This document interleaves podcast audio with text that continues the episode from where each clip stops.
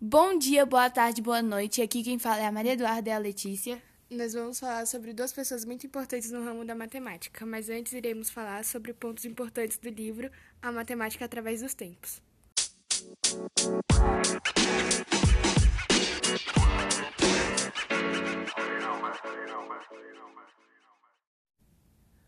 Problema de como escrever números esteve com a humanidade desde muito tempo. O modo mais simples de fazer isso era representá-los com símbolos. Outro ponto muito importante era que antigamente os números negativos não eram aceitos de modo geral, nem mesmo pelos matemáticos. Os números negativos apareceram pela primeira vez no cenário da matemática quando as pessoas começaram a resolver equações, ou problemas que podiam ser expressos como equações. Agora eu irei falar um pouco sobre a estatística. Estatística é uma palavra usada em uma variedade de sentidos e muitas vezes invocada para emprestar credibilidade a outras opiniões que, de outra forma, seriam duvidosas. Nós, às vezes, a usamos para referência a dados, especialmente dados numéricos. Quando usadas nesse sentido, estatística está no plural. Cada um dos dados é uma estatística. Quando está no singular, refere-se à ciência que produz e analisa tais dados. Essa ciência tem raízes históricas profundas, mas floresceu realmente no começo do século XX. Aqui são alguns fundamentos e conceitos: população, conjunto de elementos, número de pessoas de uma cidade. Amostra, parte representativa de uma população. Variável, depende da abordagem da pesquisa, da pergunta que será feita. Exemplo: qual sua marca de carro favorita? Ford, Fiat, Nissan são alguns exemplos de resposta. Frequência absoluta, valor exato, números de vezes que o valor da variável é citado. Frequência relativa, valor representado através de porcentagem, divisão entre a frequência absoluta de cada variável e o somatório das frequências absolutas. Medida de tendência central. Média aritmética, somatório dos valores dos elementos dividido pelo número de elementos. Média aritmética ponderada, somatório dos valores dos elementos multiplicado pelos seus respectivos pesos, dividido pela soma dos pesos atribuídos. Moda, valor de maior frequência em uma série de dados, o que mais se repete. Mediana, medida central em uma determinada sequência de dados numéricos. Medidas de dispersão amplitude, subtração entre o maior valor e o menor valor dos elementos do conjunto, variância, dispersão dos dados variáveis em relação à média, desvio padrão, raiz quadrada da variância, indica a distância média entre a variável e a média aritmética da amostra. É difícil acreditar que computadores eletrônicos não existiam até quase a metade do século XX.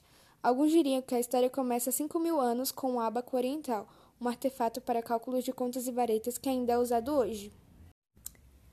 Em 1617, o cientista escocês John Napier implementou seu novo sistema de logaritmos com um conjunto de varetas móveis, numeradas de tal modo que, fazendo-as deslizar em relação uma a outra, a multiplicação era feita automaticamente. Essas varetas, em geral, eram feitas de marfim e, não surpreendentemente, vieram a ser conhecidas como ossos de Napier. Não muito tempo depois disso, em 1630, o pároco inglês William Oughtred aperfeiçoou o esquema de Napier, inventando uma régua deslizante, um artefato para calcular com base em logaritmos que se tornou o companheiro constante de praticamente todo engenheiro e de muitos outros, até meados do século XX. Depois disso, os estudos só foram avançando e se aperfeiçoando. Pierre de Fermat nasceu no dia 17 de agosto de 1661 em uma família francesa de bons recursos. Ele morreu no dia 12 de janeiro de 1665. Ele foi para uma faculdade de direito e depois começou a trabalhar como advogado no parlamento da cidade francesa de Toulouse. Mas em algum momento ele descobriu a matemática e essa descoberta se tornou sua paixão por toda a vida. Como muitos acadêmicos do seu tempo, Fermat começou o seu trabalho matemático estudando os trabalhos dos gregos. Uma das primeiras coisas que fez foi restaurar um dos livros escritos pelo grande geometra Apolônio. Um registro parcial do conteúdo desse livro tinha sobrevivido. E Fermat trabalhou nele, preenchendo os vazios e fornecendo demonstrações completas. Inspirado pela geometria grega, ele desenvolveu diversas ideias novas importantes. Por exemplo, Para resolver certos problemas geométricos, inventou um método de descrever curvas por equações, uma forma de geografia em coordenadas. Também desenvolveu métodos para encontrar máximos, mínimos e tangentes, antecipando algumas ideias que Newton e Leibniz utilizariam ao inventarem o cálculo no final do século XVII. Fermat nunca publicou nenhuma parte desses trabalhos. Em vez disso, ele escreveu cartas com descrição deles, primeiro para amigos e eventualmente também para outros matemáticos. Seu trabalho em geometria despertou bastante interesse, de modo que ele encontrou em minutos detalhe em suas cartas.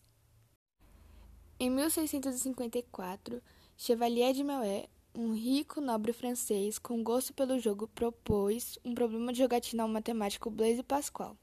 Como distribuir as apostas em um jogo de azar não terminado? As apostas são as quantidades de dinheiro que cada jogador arrisca no começo do jogo.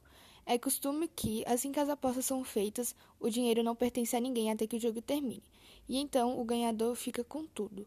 A pergunta de Chevalier, agora é conhecido como o problema dos pontos, era como dividir as apostas de um jogo não terminado se os resultados parciais dos jogadores forem conhecidos. Para ser justa, a resposta deveria, de alguma maneira, refletir as possibilidades de cada um ganhar o jogo se ele fosse terminado.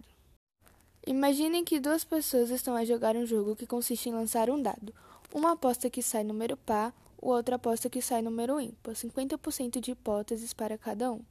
O jogo é composto por várias rodadas. Quem ganhar três primeiro fica com o prêmio. Contudo, os jogadores têm que interromper o jogo quando um deles ainda só ganhou duas rodadas e o outro ganhou um. Qual a forma justa de dividir o prêmio? O prêmio seria dividido em três partes, em que o que estava à frente no jogo levaria dois terços do prêmio e o outro ficaria com um terço. A justificação para essa divisão consistia em ter em conta o que cada um já tinha ganho.